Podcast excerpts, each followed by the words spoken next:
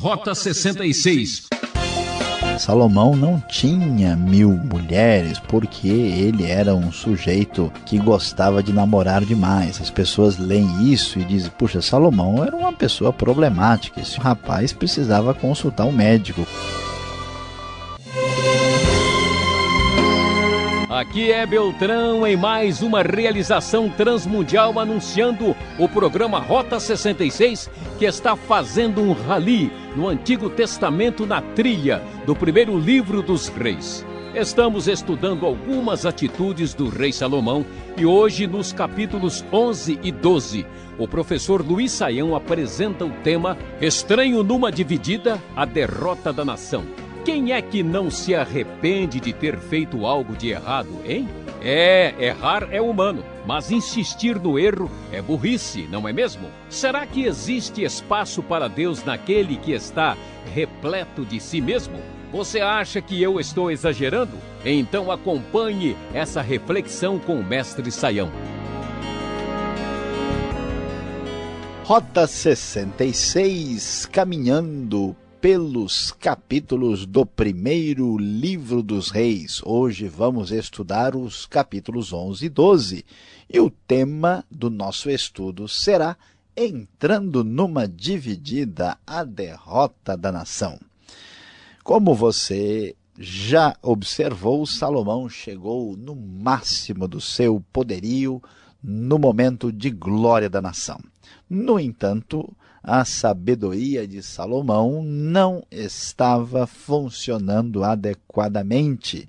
E aqui vemos os problemas se ampliarem no momento mais importante da sua vida, da sua trajetória, e aqui vamos começar a perceber que aquilo que Salomão permitiu que acontecesse na sua vida, agora começa a trazer problemas. O texto nos diz, no começo do capítulo 11, na nova versão internacional da Bíblia, que o rei Salomão amou muitas mulheres estrangeiras. Além de ter casado com a filha do faraó, ele também teve mulheres moabitas, amonitas, edomitas, sidônias e hititas, as nações pagãs sobre as quais Deus tinha dado a advertência que eles não deveriam a dar atenção aos deuses pagãos. O Senhor tinha dito, diz o verso 2, vocês não poderão tomar mulheres dentre essas nações, porque elas os farão desviar-se para seguir os seus deuses. Mas Salomão não deu atenção a este conselho. Ele apegou-se às suas mulheres e olha só, casou com 700 princesas e 300 concubinas. E as mulheres acabaram levando Salomão a desviar-se de Deus, porque eram mulheres vindas do paganismo. Assim, quando Salomão foi envelhecendo, ele passou a acompanhar suas mulheres, voltando-se para outros deuses. Ele seguiu Astarote, a deusa dos Sidônios, e Moloque, o deus repugnante dos Amonitas.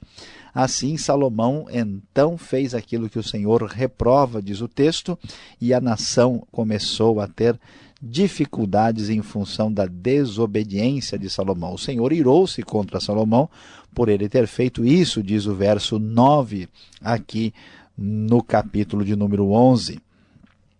E o texto então diz que versículo 11, que o Senhor lhe disse: Já que essa é a sua atitude, você não obedeceu à minha aliança e aos meus decretos, os quais lhe ordenei, certamente lhe tirarei o reino e o darei a um dos seus servos. No entanto, por amor a Davi, seu pai, não farei isso enquanto você viver. Eu o tirarei da mão do seu filho. E o texto prossegue dizendo que a partir daí o reino começa a enfrentar dificuldades.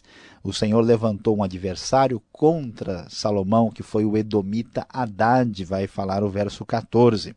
Depois também Rezon, filho de Eliada, que tinha fugido do seu senhor Adadezer, rei de Zobá, também foi outro adversário que se levantou contra Salomão.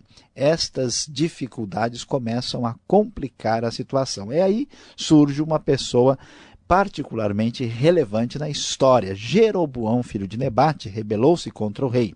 Ele era oficial de Salomão.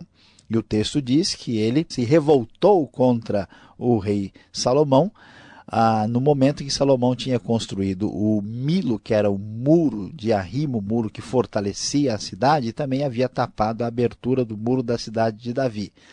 Jeroboão era um homem muito inteligente e capaz, mas esse desentendimento com Salomão criou uma dificuldade. E o Salomão, o texto vai dizer mais adiante, que acaba tendo problemas especiais com Jeroboão, que vai ser a chave dessa dividida fatal, desse problema sério que vai significar a derrota da nação. O texto bíblico nos vai falar que Jeroboão saiu de Jerusalém e encontrou Aías, o profeta de Siló. E Aías já trouxe uma palavra dizendo que Deus haveria de dividir o reino e que ele apanharia dez pedaços, porque a unidade da grande nação agora vai estar comprometida daqui para frente. No entanto, isso não seria feito de maneira absoluta e completa. E o texto então prossegue dizendo que nesse ocaso de glória da época de Salomão, a última tentativa foi matar Jeroboão, que fugiu para o Egito e lá ficou até que Salomão morresse. E Salomão morre conforme o relato do capítulo 11, os últimos versículos, tendo reinado nove, durante 40 anos em Israel, lá em Jerusalém. E então vamos observar a cronologia, isso vai até mais ou menos o ano 930. E assim, o filho de Salomão, Roboão, assume o reinado.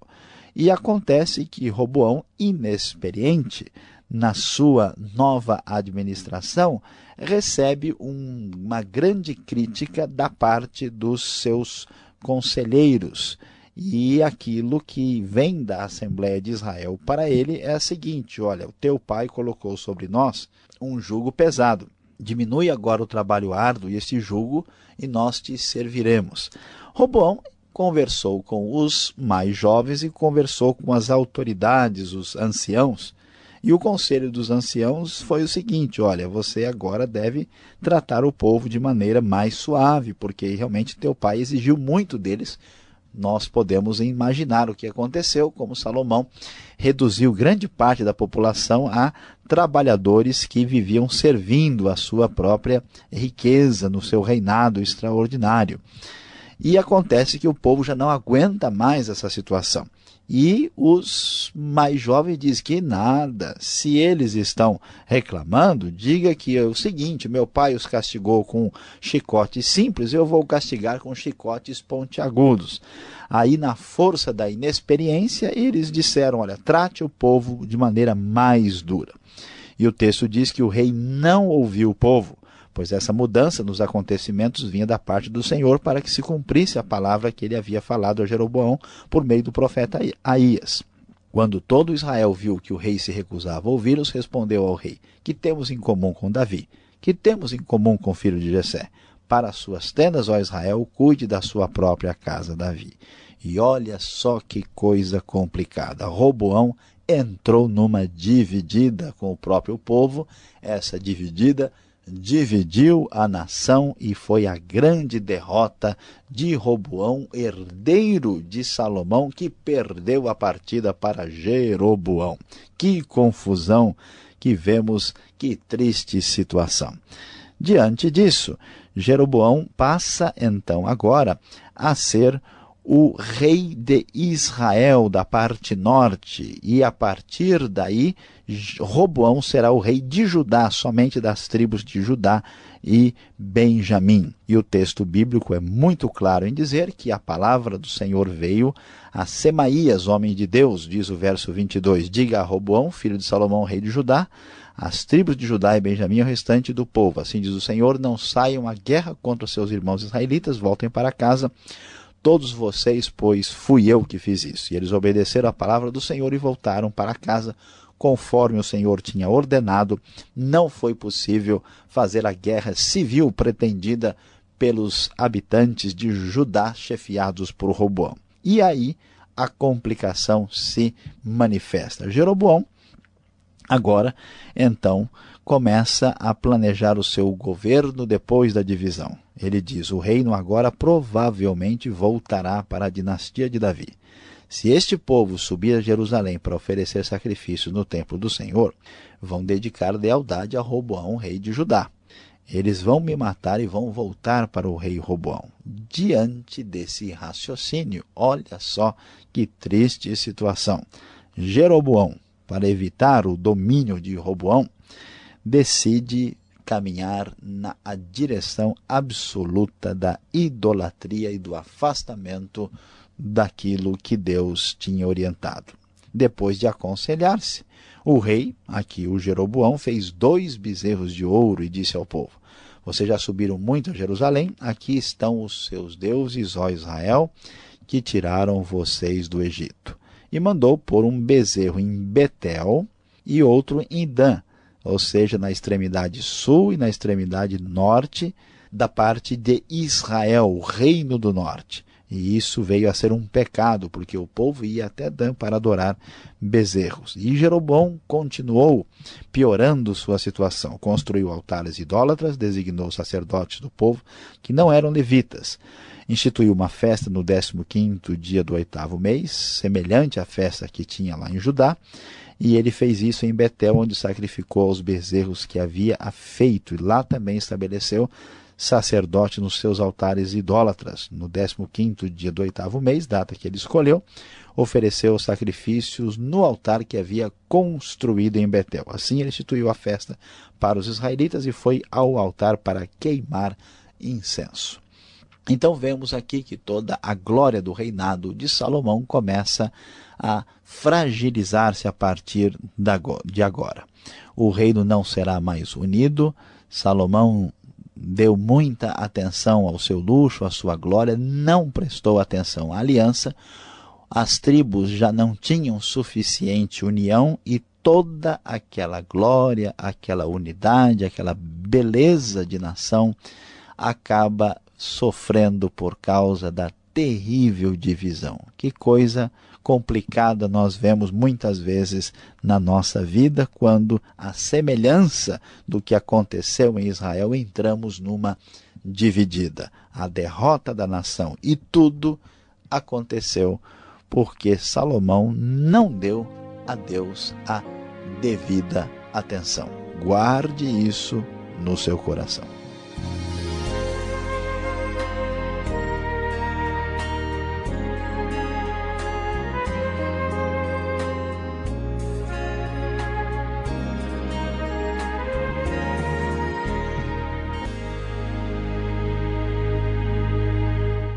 Que bom saber que você está ligado no programa Rota 66, o caminho para entender o ensino teológico dos 66 livros da Bíblia. Esta é a série de estudos no primeiro livro dos Reis, hoje capítulos 11 e 12.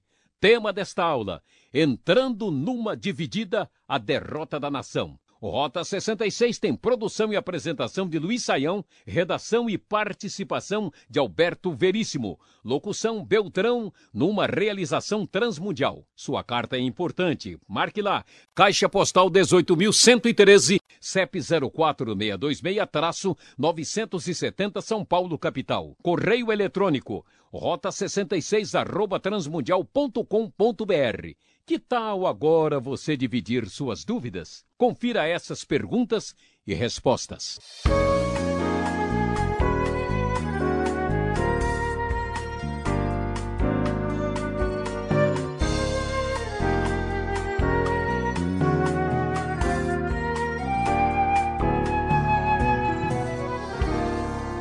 Chegamos agora com as perguntas no primeiro livro dos Reis, capítulos 11 e 12. E de partida, de largada, professor Luiz Saião, a dúvida minha é a dúvida de todos aqueles que estão acompanhando Rota 66. Como Salomão, com a sua tão vasta sabedoria, podia ter tantas mulheres assim? Que coisa, Saião, me explica isso. Pastor Alberto, é uma coisa que precisa ser entendida. Salomão não tinha mil mulheres porque ele era um sujeito que gostava de namorar demais. As pessoas leem isso e dizem: puxa, Salomão era uma pessoa problemática. Esse rapaz precisava consultar um médico. Como é que ele pode agir dessa forma? A ideia não é essa. A questão é que a, Salomão casava-se por motivos políticos. Então ele fazia aliança com o povo, ele casava, como ele casou com a filha de Faraó, e aí a filha de Faraó vinha com várias uh, servas que entravam como concubinas dele, e ele então mostrava o seu poder pelo tamanho do seu harém. E era isso que acontecia e que reflete os costumes antigos desse tempo de monarquia absoluta. E é assim que devemos entender grande, essa grande quantidade de mulheres de Salomão. Mas será que a história continua a mesma? Vamos colocar a culpa nas mulheres? Há um pouco de machismo aqui, hein? Será que as mulheres, assim, foram as culpadas pelos pecados de Salomão? Pois é, quando nós lemos o texto, o texto bíblico diz que as mulheres de Salomão fizeram o coração de Salomão desviar. Desviar de Deus e afastá-lo de Deus, e muita gente vai olhar e dizer: não, tá vendo? Aqui de novo estão tentando culpar as mulheres a um certo machismo.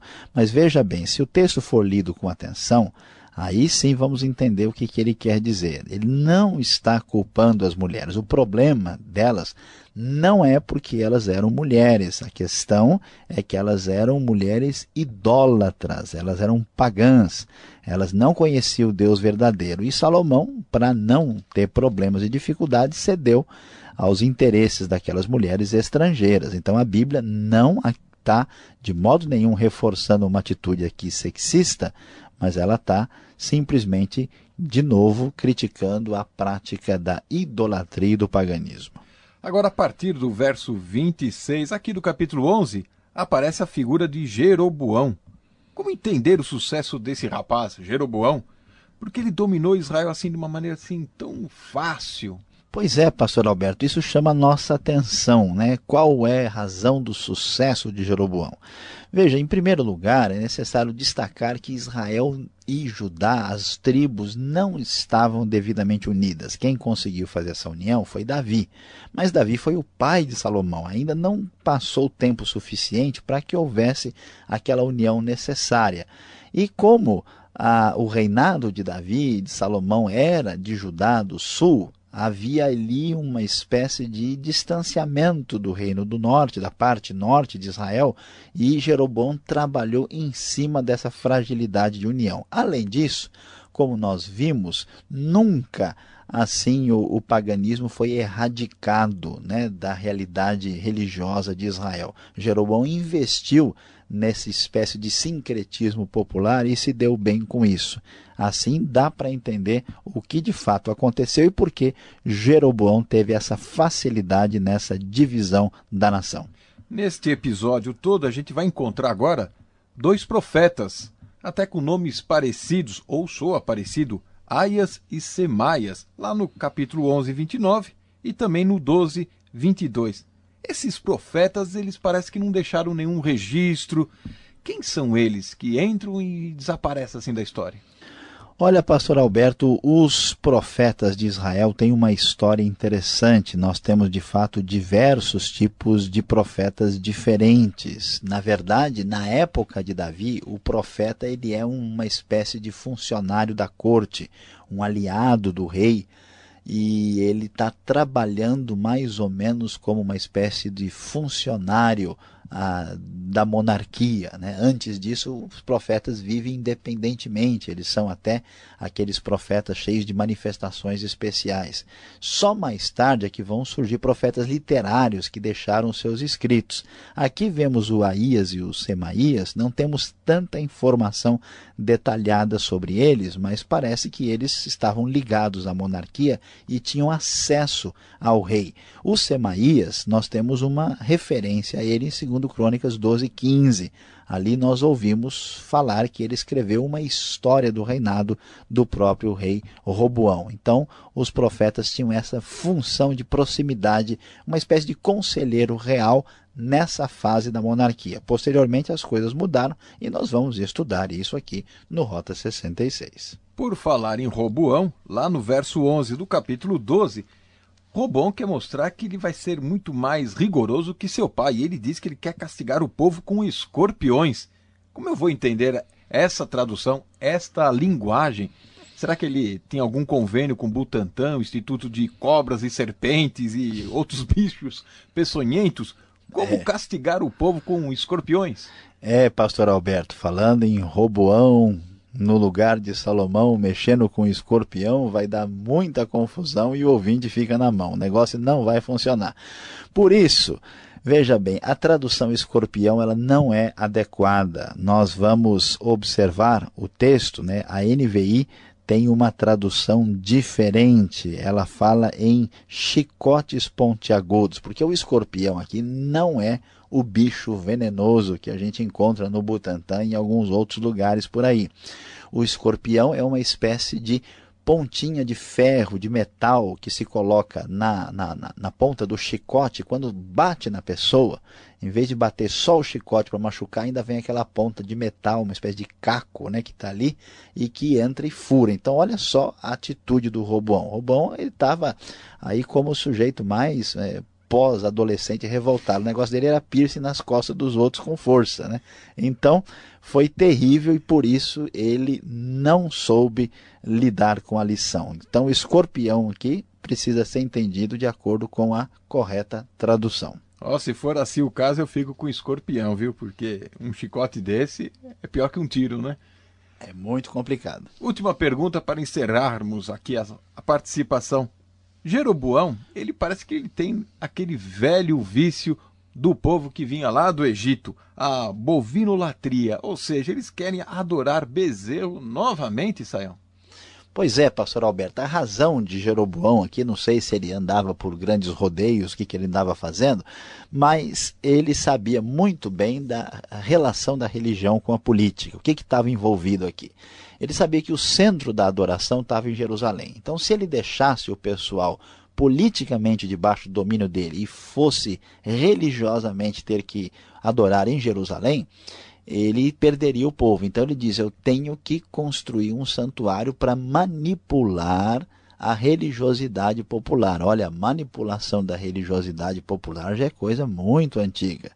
E assim, o que, que ele diz? O povo quer festa, o povo quer bagunça, o povo não está nem aí e eles vão aceitar a idolatria.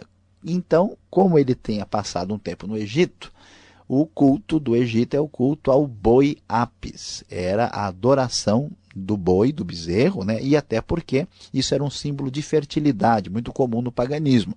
E essas festas de fertilidade eram muito parecidas com uma espécie de carnaval onde todo mundo ficava mais do que à vontade. Jeroboão, né, que de bobo não tinha nada, investiu nisso e teve sucesso na divisão, trazendo muito problema e confusão e pecado para a nação. Obrigado, Sayão, pela explicação. Você que está chegando no momento decisivo da história aqui do Israel Antigo. Para entender melhor a história, fique ligado. Vem agora a aplicação para você.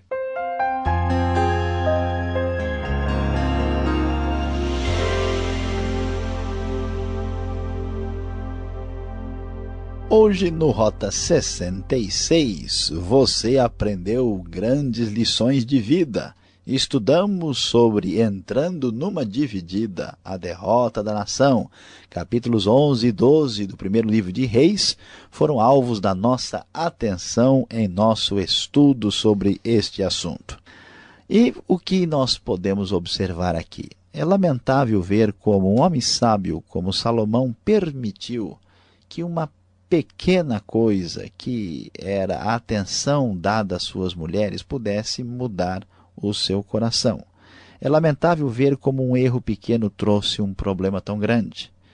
É lamentável perceber que, com pouco esforço, Jeroboão trouxe grande problema para a nação e mais triste ver a falta de sabedoria do rei Roboão, que em vez de tratar o povo com a devida atenção, fez grande confusão e acabou dividindo a nação e qual é a grande lição que você vai guardar no seu coração depois de tanta explicação. A verdade é que um pouquinho só de tolice é suficiente para se fazer uma grande burrice. Não se esqueça disso e preste atenção a este conselho que vem para você no Rota 66 de hoje. Muito obrigado por sua audiência. O programa Rota 66 de hoje termina por aqui. Esperamos você nessa sintonia e horário com mais um estudo da série do primeiro livro dos reis. Até o próximo Rota 66 e fica aqui o convite para você visitar o site transmundial.com.br. E aquele abraço.